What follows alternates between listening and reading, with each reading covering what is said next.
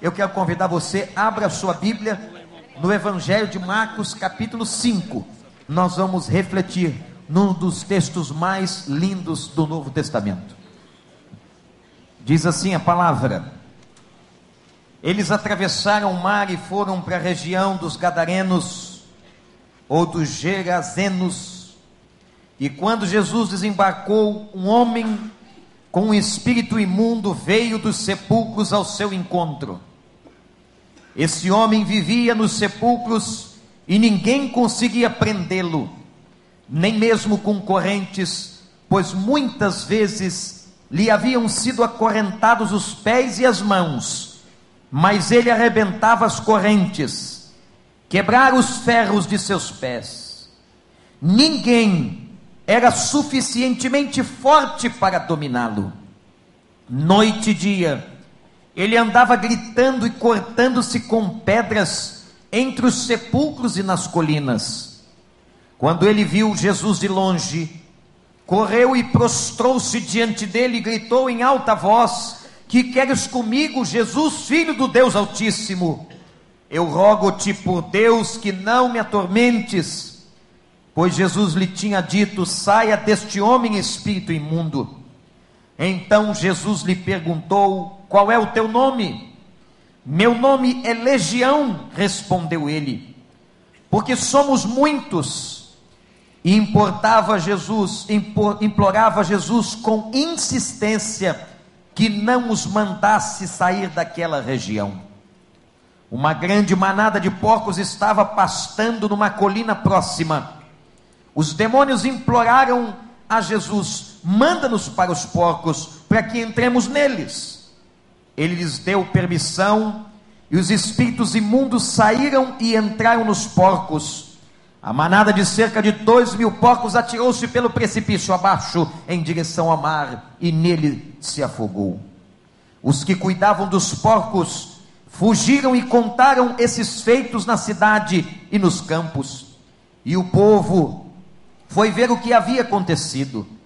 Quando se aproximaram de Jesus, viram ali o homem que fora possesso de legião de demônios, assentado, vestido e em perfeito juízo, e ficaram com medo. Os que estavam presentes contaram ao povo o que acontecera ao endemoniado e falaram também sobre os porcos. Então o povo começou a suplicar a Jesus que saísse do território deles. Quando Jesus estava entrando no barco, o homem que estivera endemoniado suplicava-lhe que o deixasse ir com ele. Jesus não permitiu e disse: Vai para casa, vai para tua família e anuncie-lhes quanto o Senhor fez por você e como teve misericórdia de você.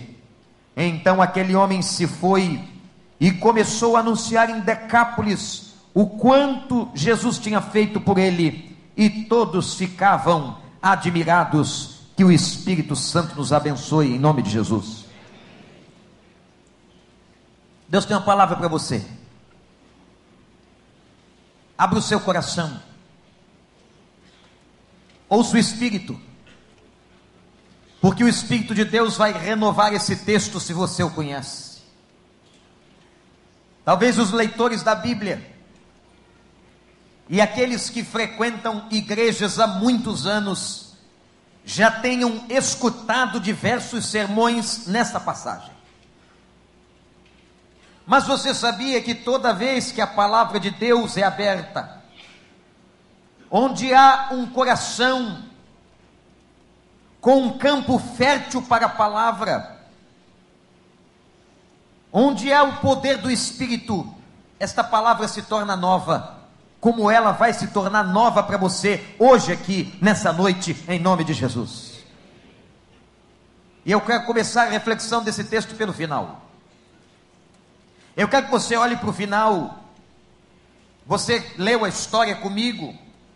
Muitos conhecem essa história. Este homem foi liberto de uma situação tremenda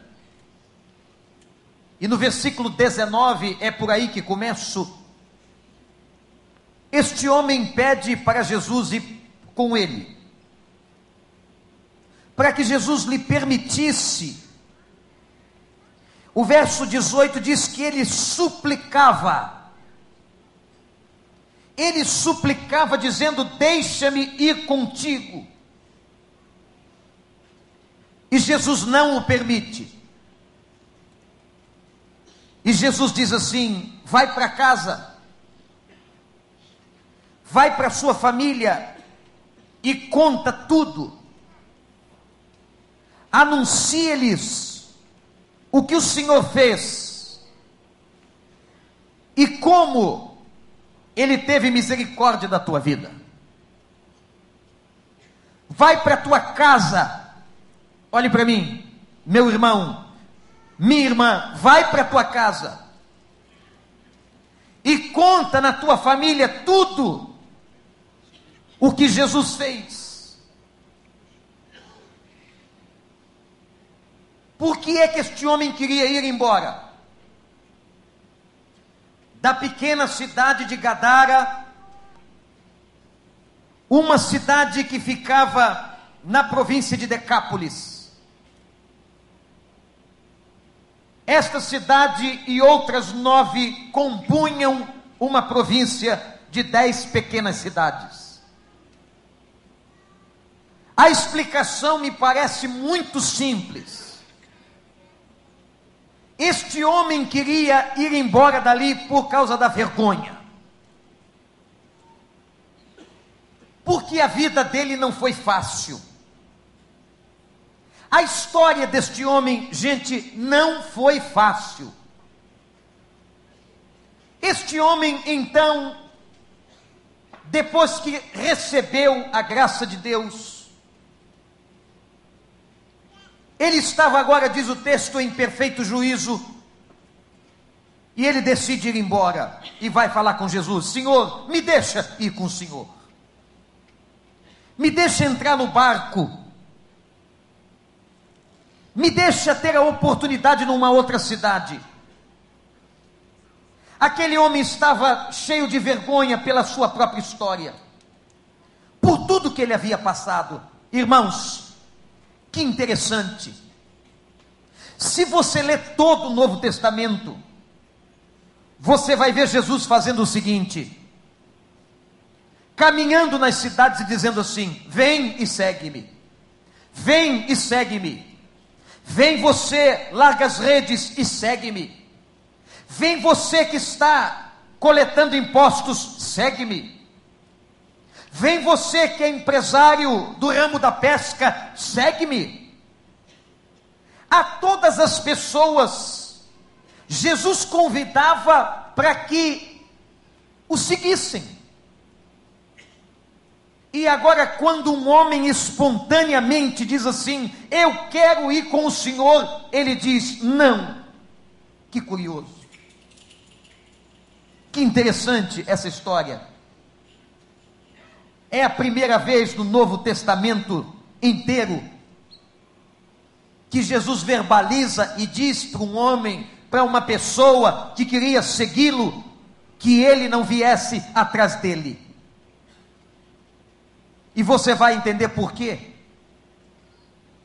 Porque este homem tinha agora, depois de tudo que lhe acontecera, um ministério muito importante.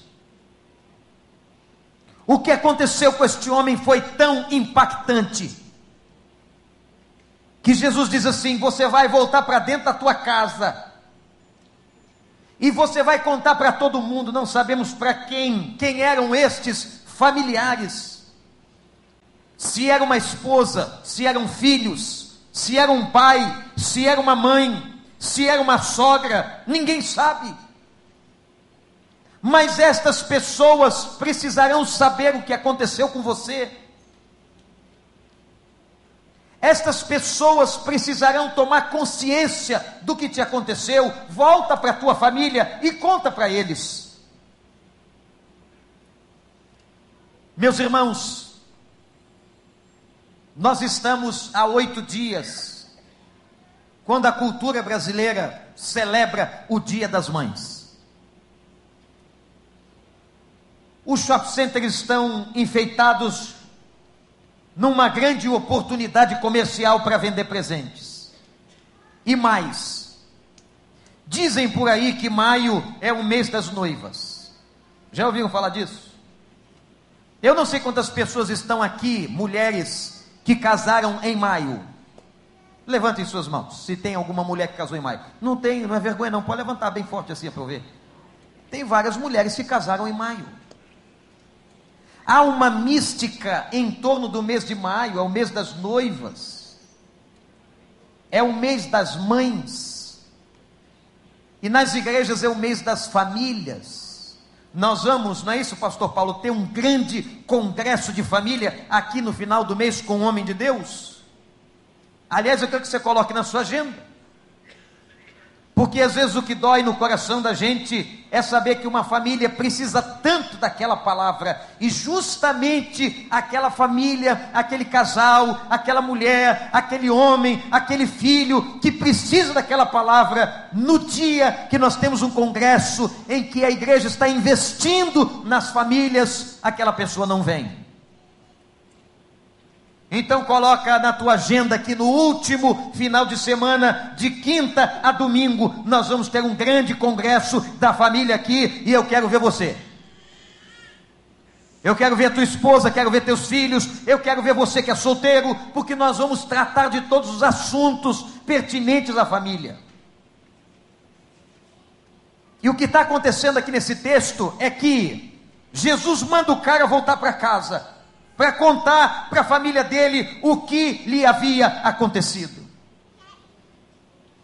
Se por um lado esse homem era um homem envergonhado com a sua própria história, imaginem a família dele.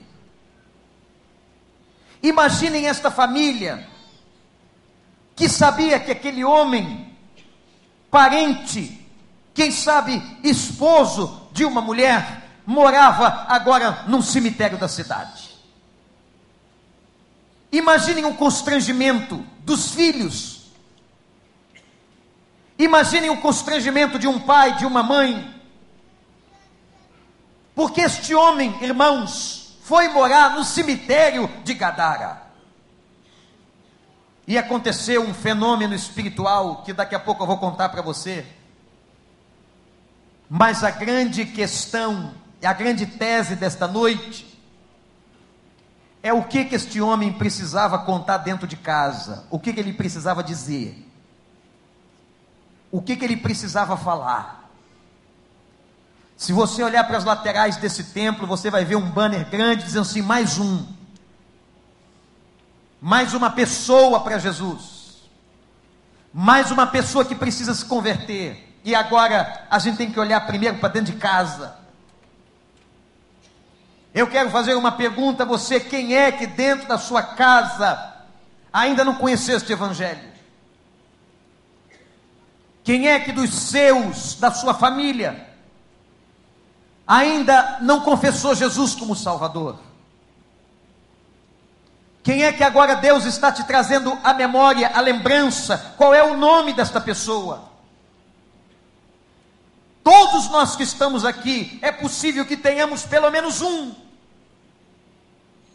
Pelo menos um na nossa casa, na nossa família, que ainda não aceitou Jesus Cristo como Salvador.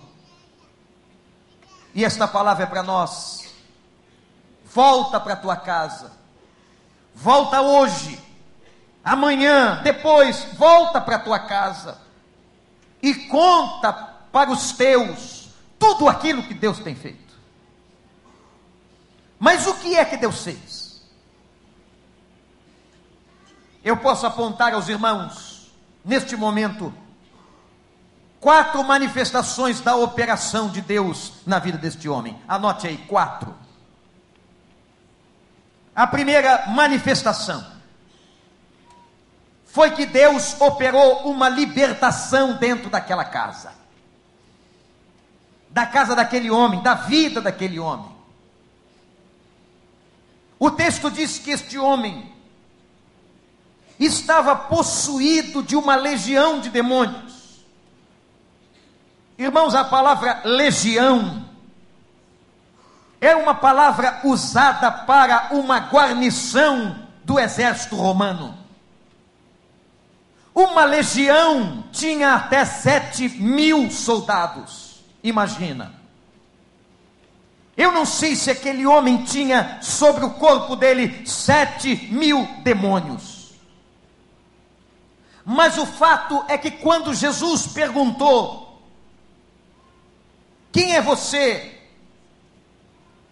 Qual é a sua identidade? Qual é o seu nome?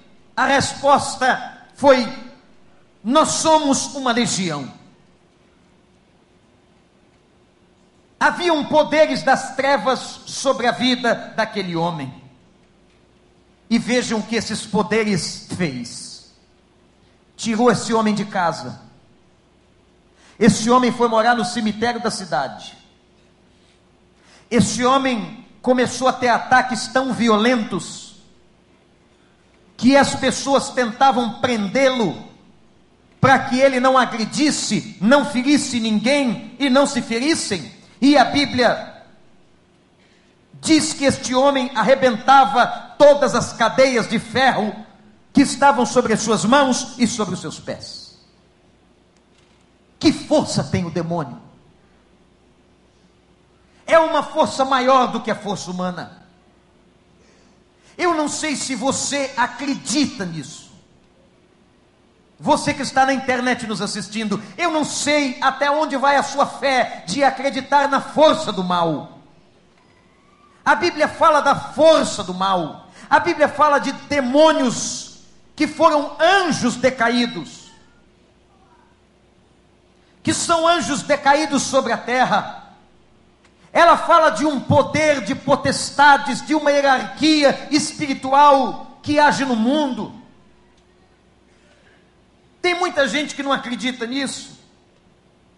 Tem muita gente que brinca com essas coisas. Mas se você confia na palavra de Deus, não é a palavra deste pastor, mas é a palavra do Senhor. A Bíblia diz que este mundo está debaixo de um poder maligno. Ele é governado e os inimigos, os demônios que circundam este mundo são liderados por um chefe, por um CEO, por um manager maligno, destruidor, que tem uma mente na perversidade e que tem um propósito único de acorrentar as pessoas. Quando você vê uma pessoa acorrentada no adultério, acorrentada no crack, acorrentada na cocaína, acorrentada pela mentira, acorrentada pela incoerência. Você pode ter certeza que forças malignas estão atuando sobre a vida desta pessoa. Quando Jesus chegou ali, ele se depara com aquele quadro tão caótico, inclusive a Bíblia diz que este homem pegava pedaços de telha, de cacos no chão e se cortava. Ele se machucava. Meus amados irmãos, as pessoas que se autodestroem, há pessoas que perdem a capacidade de amor próprio, que a vida lhes machuca tanto, que elas pegam cacos de telha e machucam a própria alma. Isto é uma operação maligna sobre a vida de uma pessoa. Satanás arrancou aquele homem da casa dele. Satanás separou aquele homem da família dele. Satanás fez com que ele machucasse a ele mesmo. Satanás trabalhou de tal maneira que tomou conta ao ponto de lhe tirar a identidade. Ele não era mais ele mesmo, mas agora o seu nome era Legião. E meus irmãos, ele precisava contar tudo isso dentro de casa mas há uma coisa maior que ele precisava contar: que o dia que Jesus de Nazaré apareceu em Gadara, na sua província, os demônios que estavam no corpo dele se curvaram diante da presença de Jesus. E naquele momento se submeteram, porque não há uma entidade maligna ou um demônio neste mundo que não se submeta à autoridade do nosso Deus, do nosso Senhor Jesus Cristo. Não há nenhum neste mundo, e eles todos se prostraram usando a boca daquele infeliz, os demônios fazem um pedido a Jesus, pedido de oração. Eles pedem, Senhor, não nos mande embora desta região. Você sabe de que região ele está falando? Ele está falando do cemitério de Decápolis porque aquela região e aquelas cidades pequenas tinham um cemitério. E demônio gosta de cemitério. Ele gosta de conviver com a morte. Ele gosta de conviver com tristeza. Ele gosta de ver pessoas tristes. Ele gosta de ver sofrimento. O lugar adequado é cemitério. É lugar de dor, é lugar de morte. Mas o que me impressiona é que eles precisaram se submeter e suplicaram, diz a Bíblia, que o Senhor não os mandasse embora, mas o demônio também é burro. E eles olharam uma manada de porcos. Eu não sei se o demônio pode entrar no seu cachorro. Às vezes eu acho que ele entra no meu lá de casa, é um negócio desse tamanho o bicho à noite fica esquisito. Se eu chegar perto da Amanda, ele me ataca. Isso é o demônio. Cachorro ciumento. E às vezes eu pego ele, hoje eu peguei ele e falei, sacudi e falei, olha, eu posso te matar. Ele é bem pequeno. Se fosse um Rottweiler, não fazia nada. Mas eu sei que o demônio entrou no porco e disse assim: Me deixa entrar, nos deixa entrar naqueles porcos que estão pastando ali no morro. E Jesus disse: Vai. Olha que opção interessante: ficar no cemitério ou ficar com os porcos. O porco era um animal tão nojento na cultura judaica que o judeu não comia carne do porco. E quem cultivasse o porco era discriminado. Gadara era uma cidade que ninguém gostava de passar. Porque aquela cidade, sabe o que, que eles cultivavam, como é que eles ganhavam dinheiro? Todo mundo vendia porco. Você já sentiu o cheiro do porco? É uma porcaria, irmãos. É um negócio tremendo, aquele chiqueiro. Você já viu dar banho no porco? Eu já. Eles lavam o porco. E sabe qual é a primeira coisa que o porco faz? Ele volta para a lama. Ele volta para o lugar mais sujo. Mas como é gostoso uma carne de porco torradinha.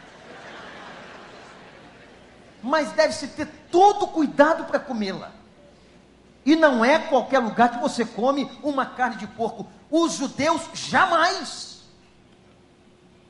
comer a carne do porco era se contaminar espiritualmente.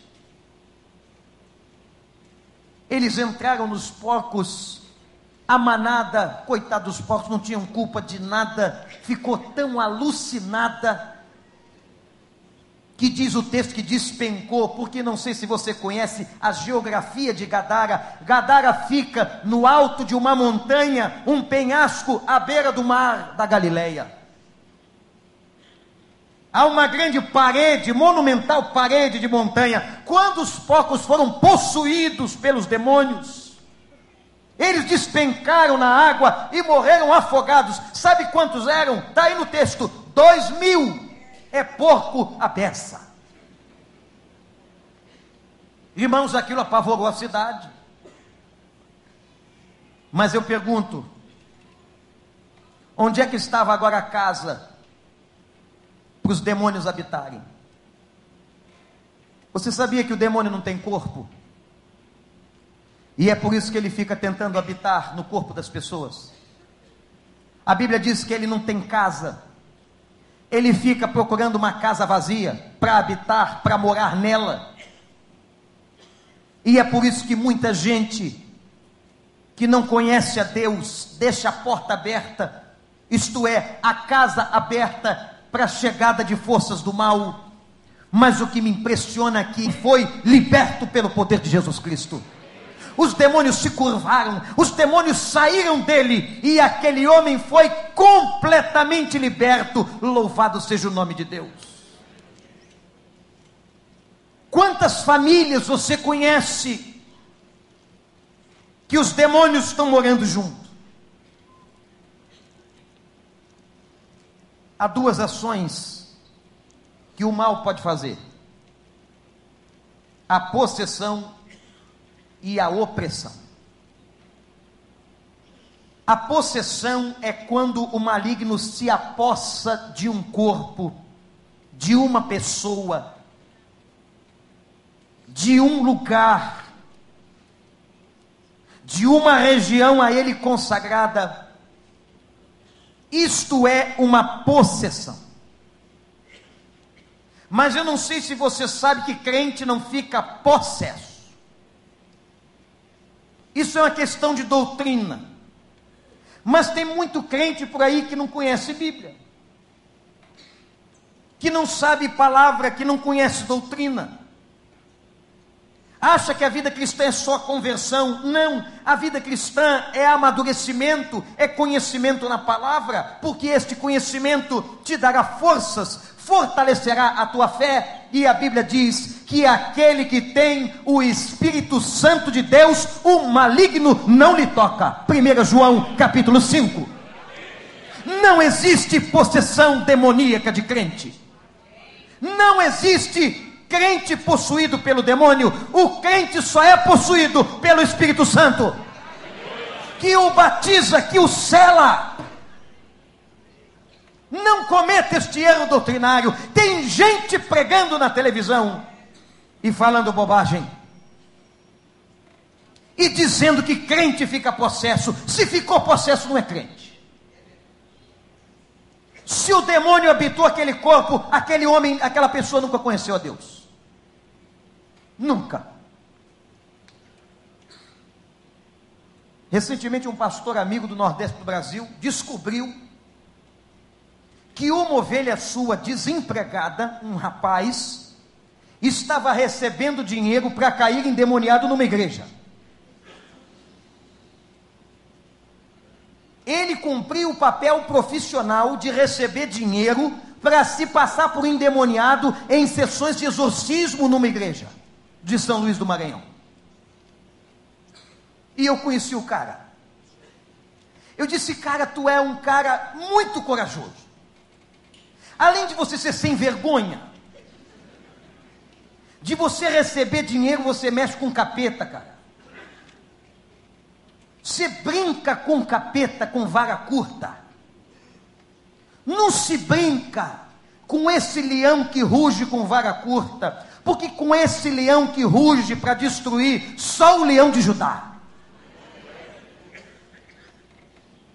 E o cara teve a coragem de dizer para mim, para o pastor dele, na frente de pessoas da igreja: Ah, pastor, eu estava desempregado, precisando de uma grana, então eu recebi e tenho recebido para cair nas sessões de exorcismo daquela igreja ali. Eu falei, mas você não ficou manjado? Tu fica possesso todo dia. Será que a turma não está vendo que tu está brincando? Tem gente assim. Mas possessão só vem sobre aquele que não conhece a Deus, mas a opressão não. A opressão é uma força, é uma pressão que o inimigo, que não pode tocar, faz sobre circunstâncias para atingir um crente. Ele oprime o crente através de um gerente.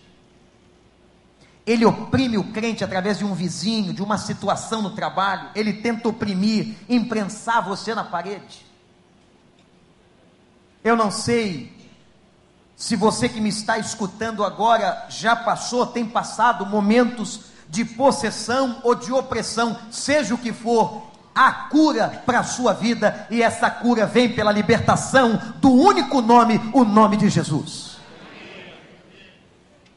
Eu acho maravilhosa uma frase muito sábia que está nas estradas do Brasil. Os caras resolveram escrever, não sei quem foi, não sei que igreja, não sei que pastor, não sei se foi crente. Esse que escreveu assim: só Jesus expulsa demônio das pessoas. É verdade.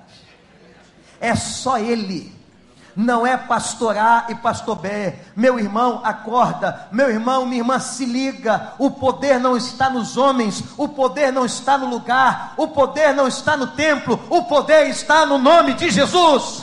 É o nome de Jesus que liberta, é o nome de Jesus que livra da, a pessoa do demônio. Tu está caindo numa furada, cara.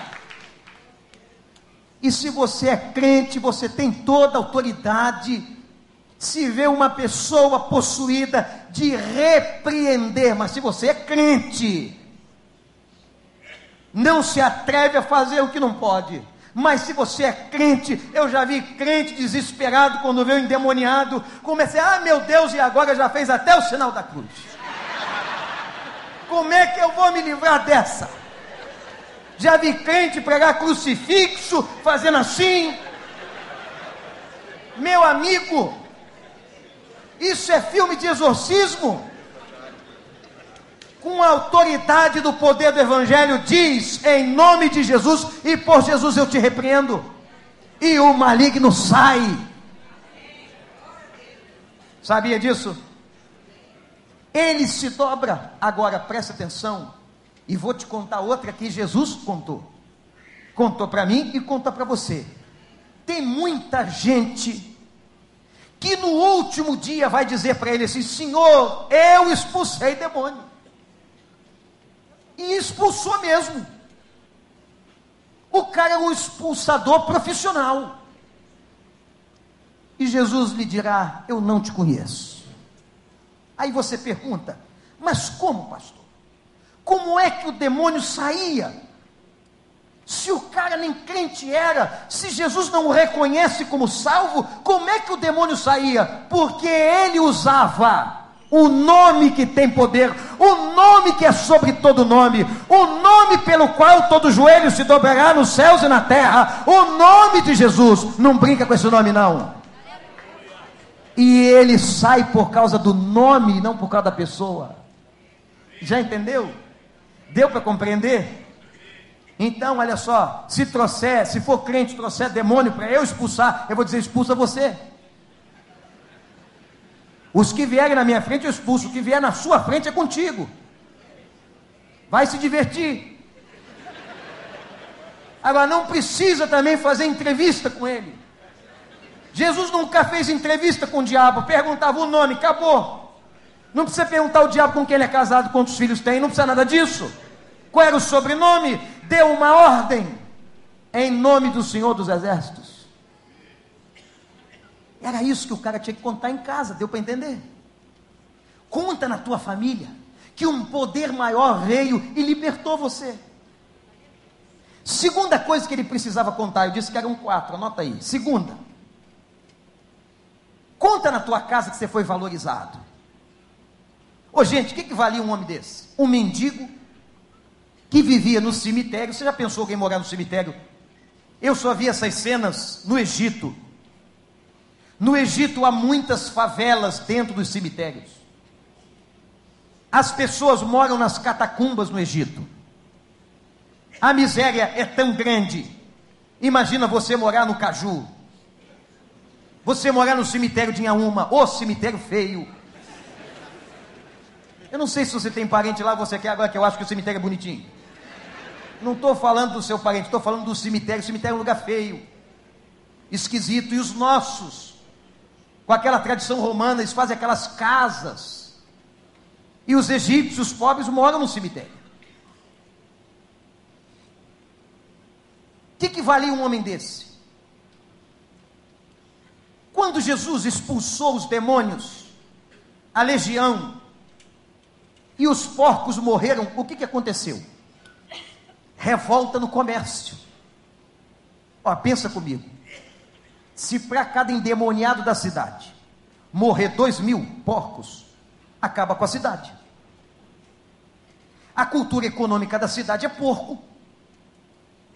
Se esse homem vem aqui libertar as pessoas e matar cada homem, ele mata dois mil porcos afogado.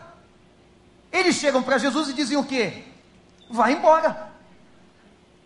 O que que os homens disseram? Na verdade, os porcos valem mais do que o homem. Mas para Jesus não. Para Jesus como é que é, gente? O homem vale muito mais do que os porcos. O homem vale muito mais do que o dinheiro. O homem vale muito mais do que o comércio. O homem, o homem vale mais do que o mundo inteiro. Você já viu o que nós estamos passando no mundo hoje? Vocês perceberam esse retorno do racismo? A cena a foto da revista Veja deste domingo, a cena impactante no jogo do Barcelona, quando alguém, um racista, porque a pele do outro é mulata ou preta, joga uma banana. A banana cai nos pés do nosso jogador, lateral da seleção brasileira, Daniel Alves. E ele tem uma atitude surpreendente e interessante. Ele consegue, antes de bater o córner, pegar a banana, descascar a banana e comer a banana. Amém. Eu nunca vi uma pessoa comer uma banana e causar um rebuliço como causou no mundo. Aí cada jogador apareceu com uma banana na mão, e todo mundo agora só fala em banana. Eu quero convidar os irmãos a comer uma banana esta semana. Quem aqui gosta de banana? Eu adoro banana. Vamos saborear uma banana pensando em todos os negões da igreja. Lembra aí de um crioulo que você conhece? Ó, tem um ali. Quem é negão fica de pé. Todo negão. Olha quanto negão. É isso aí. E tem muita gente que não ficou de pé, mas tem pé na África. Tá com vergonha, não sei de quê. Você já viu que a pele do negão envelhece menos?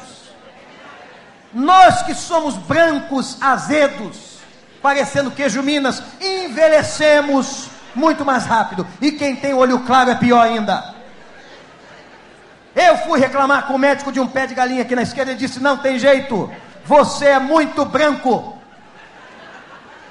E você vê a pele do negão é esticada. O negão fica 10, 20 anos, não envelhece. É por isso que muita loura gosta de negão. Eu livrei a minha, mas tem outras. Pelo menos até agora. Se eu morrer um dia, vocês tomem conta. Se ela aparecer com o negão, falei, olha o falecido. Falecido era clarinho. O cara comeu a banana. Gente, há um movimento de racismo do mundo e não é só isso não. Há um movimento antissemita, tem nazista no mundo, tem nazista no Brasil querendo eliminar raças inteiras. E olha, nós estamos perto de uma grande guerra espiritual. Eu tenho falado isso daqui.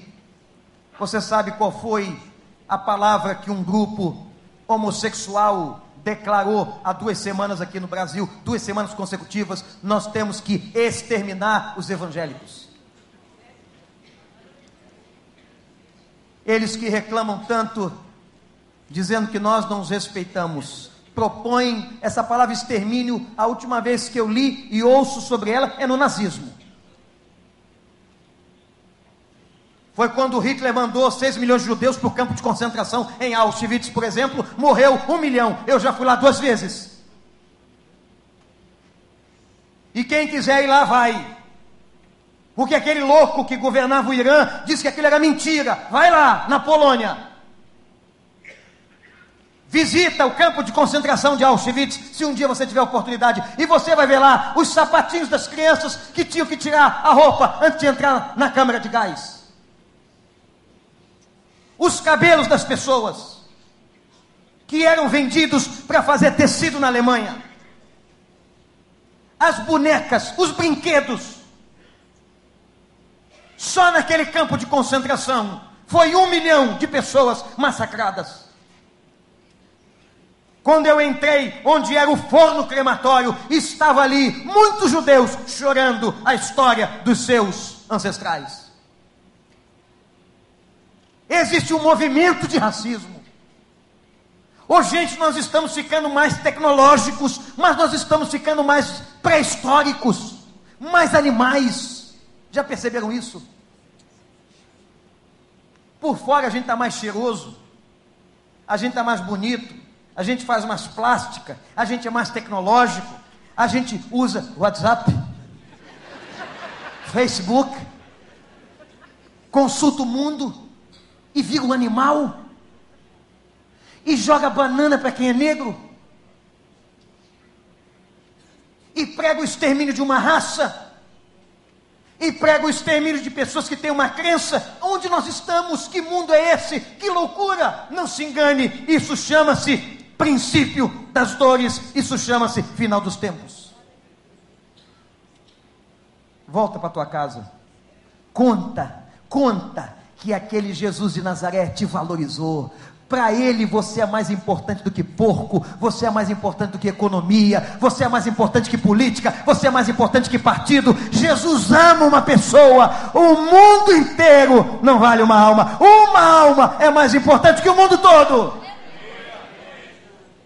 A Bíblia diz que quando uma pessoa se converte, gente, tem festa no céu, uma só. Uma só. Uma. Aqui no Brasil tem tanta fartura de conversão, né? Tem um derramamento tão grande aqui que a gente converte, a gente já está acostumado a ver 20, 15, 30. Tem lugares do mundo que as pessoas ficam três anos para batizar uma pessoa. Tem pastores que levaram 11 anos para fazer um batismo. Quando uma pessoa desce as águas, quando uma pessoa vem à frente confessando Jesus, tem festa no céu. Você sabia disso? É a Bíblia que diz. Volta para tua casa. Conta que Jesus de Nazaré te valorizou. Terceiro, conta na tua casa que houve restauração. Palavra muito importante. A restauração deste homem foi física foi psicológica e foi espiritual. Que quando Jesus faz uma obra, ele faz completo. Faz ou não faz, gente? É completo ou não é? Quando a turma da cidade soube o que aconteceu, veio todo mundo. Ô, oh, gente fofoqueira. Igualzinha nós. Foi todo mundo olhar. Tem um acidente ali, o cara para para ver. Quando você vê um acidente, ora. Ora por aquela pessoa que está ali sofrendo, presa nas ferragens, por aquela outra ali, ali. Não tem gente que para só de curiosidade. Eles foram lá quando chegaram, encontraram um homem como? Como, gente? Ele estava como? Sentado. Aquele homem não sentava muito tempo. A Bíblia diz que ele não dormia. Ele era possesso. Aquele homem não tinha, meus irmãos, um pingo, um momento de paz. E aquele homem agora está em paz. Quantas casas desse Brasil, quantas famílias, talvez que estejam aqui hoje, que não têm paz. Que é todo dia briga, conflito, confusão. Isso é muito sério. Mas Jesus disse: A minha paz eu vos dou eu não vos dou como o mundo a dá, porque isso é ilusão. A minha paz eu entrego a vocês. A paz de Cristo está disponível para você.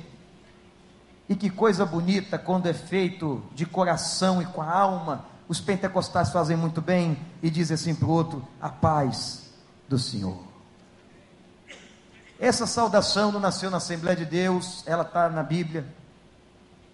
E várias pessoas, o próprio Paulo se saudou, ou saudou a igreja, muitas vezes com a paz. Você quer coisa melhor do que chegar numa casa? Jesus mandou fazer isso. Quando entrares numa casa, saúde as pessoas com paz. Ao invés de você falar um monte de besteira para a pessoa, e aí, valeu, maneiro, tá. Diz uma coisa legal. E aí, Zé, tá... fala para ele a paz. Chega diferente. O que nós precisamos hoje é de paz nessa cidade, gente. É de paz dentro de casa. Quando eles chegaram, viram aquele homem, aquele maluco, morador do cemitério, atordoado, perturbado, sentado. E agora, segundo, vestido. Vestido. O homem estava prontinho, ele devia ficar nu, com aquelas roupas rasgadas. Porque sabe uma coisa que o Evangelho faz? Quando o Evangelho começa a mudar uma pessoa por dentro, ele começa a mudar a pessoa por fora. Sabia disso? A Bíblia diz, inclusive, que a gente fica mais bonito. Que a alegria do Senhor aformoseia o rosto. Olha aí para você que achava que não tinha jeito. A alegria do Senhor aformoseia o rosto. Há esperança para você.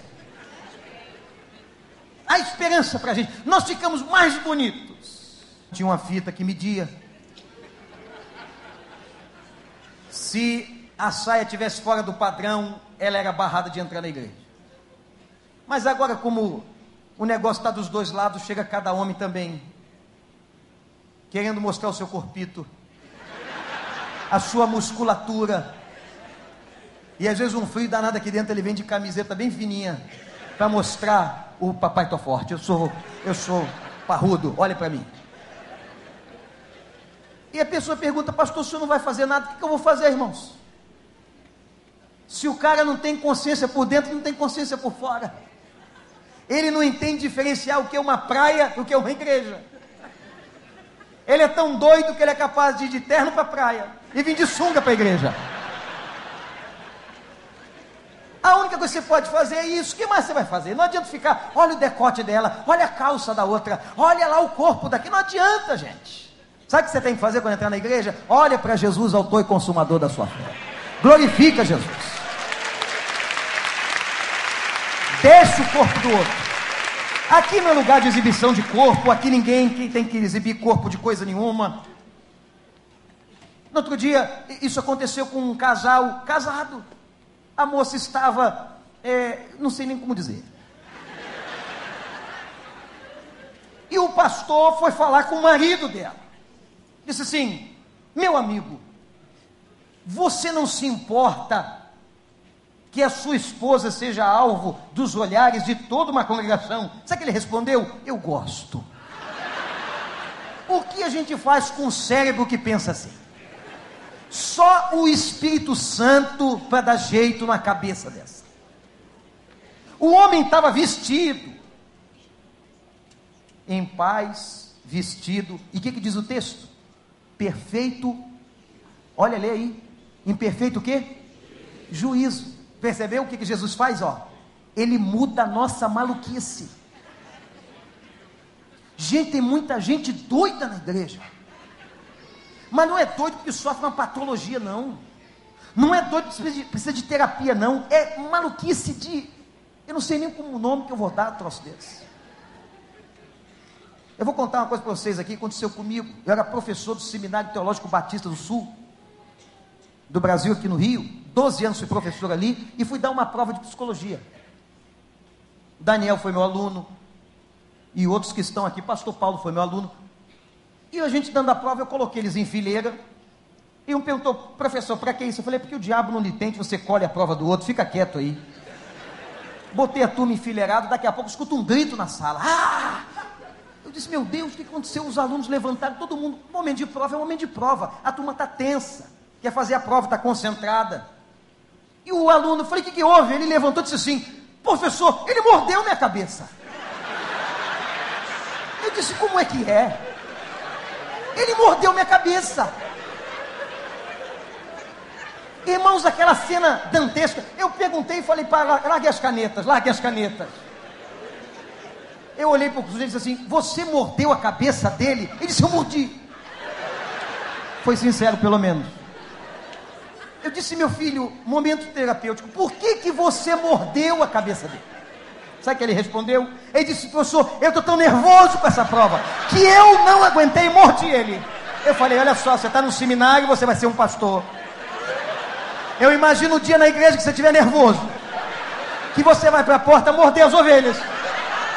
Deixa eu dar uma mordidinha na senhora, mordidinha no senhor, morder essa criança. Que pastor fica nervoso, meu filho, o tempo todo. Igreja é uma bênção. Esse assunto chegou na reitoria do seminário. O reitor disse assim: Professor, como aconteceu na sua aula, o senhor cuide disso. Procure o pastor deste irmão, porque isso não é possível. Um seminarista que vai ser pastor mordendo a cabeça das pessoas. Eu ligo para a igreja do dito cujo era mineiro, interior de Minas. Os mineiros não têm culpa nenhuma disso, óbvio. Ligo para o pastor e pergunto, pastor, ô oh, pastor como vai o senhor? Vou bem. O senhor conhece o aluno fulano de tal? Conheço nosso aluno. Enviamos para o seminário com muita alegria. Eu falei, mas pastor, o senhor está sabendo o que aconteceu? Ele, não. O aluno mordeu a cabeça do outro no meio da prova. Ele o que? Mordeu? É, mordeu.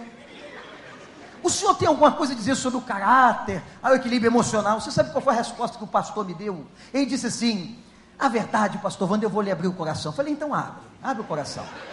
Eu via que vinha coisa séria aí. Ele disse, pastor, nós não aguentávamos mais ele aqui na cidade. Eu disse, então vocês não aguentavam ele na cidade e mandaram para o seminário. Pastor, isso aqui é uma escola, não é um hospital psiquiátrico. É claro que o aluno não conseguiu se formar, era doido varrido. Gente, tem muita gente fora do juízo, do prumo. E não é que precisa de terapia, não. Tem que ajustar essa cabeça. O evangelho muda, o evangelho centraliza, o evangelho dá equilíbrio. O evangelho faz as pessoas terem coerência de valores. Que doideira! Tem cada pensamento doido no reino ou no meio do reino.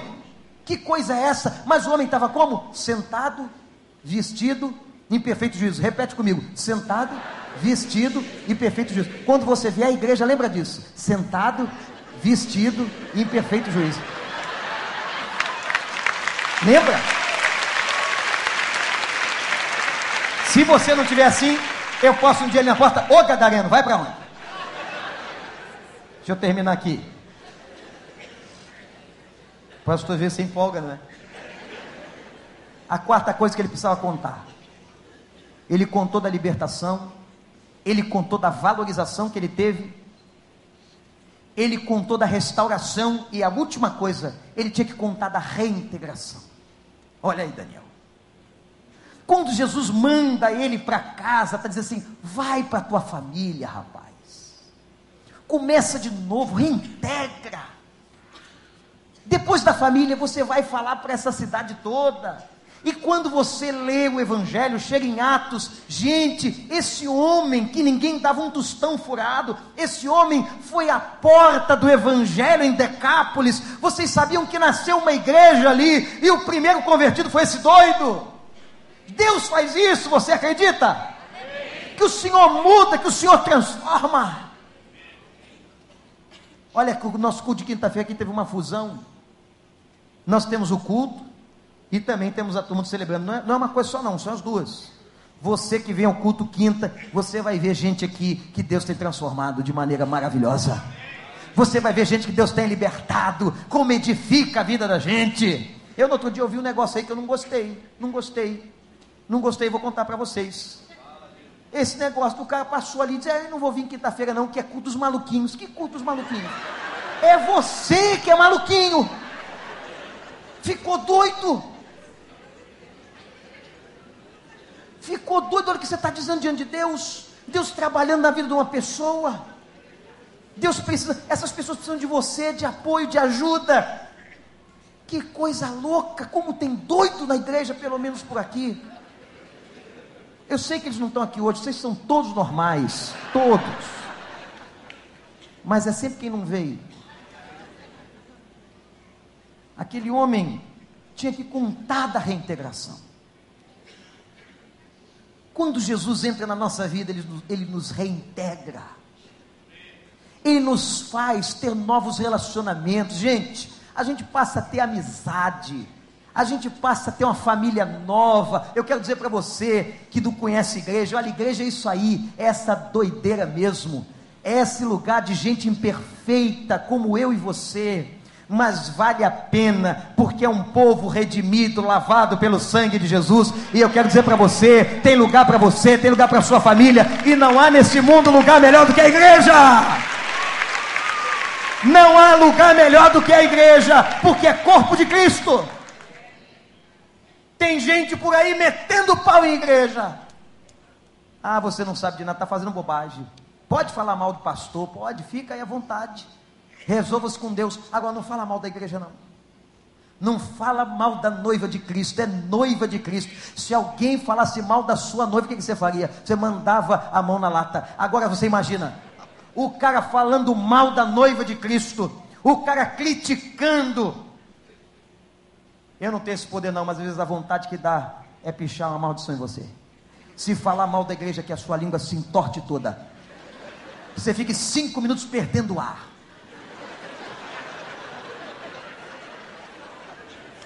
E aí você se lembre dessa pregação e diga: nunca mais eu vou falar mal da igreja. A igreja é o melhor lugar da terra. Não há lugar melhor para tratar as pessoas, para restaurar a pessoa. A porta está aberta. Entra de tudo, entra todos aqui. Sabe por quê? É aqui que tem que ser transformado pelo poder do Evangelho. Reintegração. Jesus te dá uma família. Você quer? Talvez tenha gente que dizendo assim, pastor, pastor, pastor, eu quero esse negócio aí. Eu tenho passado problema na minha casa, possessão, opressão, sei lá o que é. Entrega a Jesus, abaixa teus, a tua cabeça, fecha os teus olhos. Não se move não. Mas agora fala com Deus. E talvez tenham pessoas aqui precisando dessa libertação. Marido, mulher, filhos, casais, precisando de valorização. Tem muita mulher aqui desvalorizada, muito homem desvalorizado. Tem muita gente desintegrada, pensando talvez, entrou aqui hoje, mas está pensando em sair de casa, está pensando em abandonar a família. Não faz isso não, meu amigo. Volta para tua casa. Volta para tua casa se você está se sentindo desvalorizado com a estima lá embaixo, você vale mais e muito mais do que qualquer coisa. Qualquer coisa. E nesse momento, agora, em nome de Jesus, eu quero fazer uma oração por aquelas pessoas que estão sentindo opressão na sua família, quem sabe possessão, estão se sentindo desvalorizadas estão sentindo solidão no meio de casa, dentro de casa, apesar de estar ali com a família, estão sentindo solidão. Eu quero desafiar você, enquanto a gente adora o Senhor e canta, que você saia do seu lugar, a igreja vai ficar de pé e que você venha aqui. Eu quero orar com você aqui. Deus sabe quem você é, Deus sabe. Não sinta constrangimento, não. Pode vir, pode vir. Se você está sentindo essas coisas que eu preguei aqui, você está sentindo isso dentro da sua família. Às vezes não é com você, é com o marido, é com a esposa, é com os filhos. Nesse momento agora, Senhor, tanta gente aqui na frente. Pai, a tua palavra tem poder. O nome de Jesus tem todo o poder. Eu te suplico agora, faz desse lugar o que o Senhor fez em Gadara, Senhor. Liberta essas pessoas das opressões das possessões do inferno. Se alguém aqui está possesso, esse demônio está repreendido em nome de Jesus. Que essa vida seja habitação do Espírito Santo. Deus dá valor, que ela se sinta valorizada. Talvez tão desprezada na sua casa, pelo marido, pela esposa, pelos filhos. Ó oh, Deus, dá valor e que ela escute o sussurro do teu amor agora, Senhor dizendo a ela: Eu te amo, eu te amo, eu te amo. Deus, reintegra essas pessoas, Pai. Dá uma família, Senhor, que elas se sintam na família da fé, que elas se sintam recuperadas. Ó Deus, trabalha a paz dessas casas, dê paz a esses lares, dê juízo, Senhor, dê equilíbrio emocional. Ó Pai, faz aquilo que nenhum pastor pode fazer, Senhor. Enxuga dos olhos deles toda lágrima. Restaura completamente, Senhor. Que o milagre de Gadara aconteça aqui nessa noite. Nós colocamos essas pessoas no teu altar e nas tuas mãos. Em nome de Jesus. E todo o povo de Deus diz assim: Amém. Amém. Olhe para mim, você que está aqui na frente. Se você já se converteu, você sabe o que fazer. Procure um pastor, entre numa célula. Se você é jovem, se você é casal, se você é senhora, há um pequeno grupo para cuidar de você. Se quiser conversar com qualquer um dos pastores, estamos à sua disposição. Vocês que estão aqui pela primeira vez, que não pertencem a essa igreja, que ouviram este apelo, eu quero convidar você a ter um minuto só, um minuto, para dar o seu nome, o seu telefone para a gente orar pela sua família. Pastor Tiago, levanta a mão. Esse homem de Deus tem uma porta aberta ali, ó. Todo mundo que veio visitar aqui pela primeira vez está aqui. Eu vou pedir que saia por esse corredor rapidamente, vai até ali, só para dar o seu nome. Se você não tem uma Bíblia, a gente vai dar uma Bíblia para você. Os conselheiros aí, membros da igreja, ajudem essas pessoas. Podem vir. Os outros voltem ao seu lugar. Os crentes sabem o que fazer. Ajudem essas pessoas. Ajudem. Olha, tem uma senhora ali, tem uma moça ali precisando de ajuda. Uma mulher aqui, por gentileza. Aqui precisa de uma mulher aqui, ó. Uma mulher de Deus aqui. Isso, Valéria. Isso. Pode ir ali, vai só até ali, para a gente anotar seu nome. Igreja, passamos um pouquinho hoje, mas valeu a pena?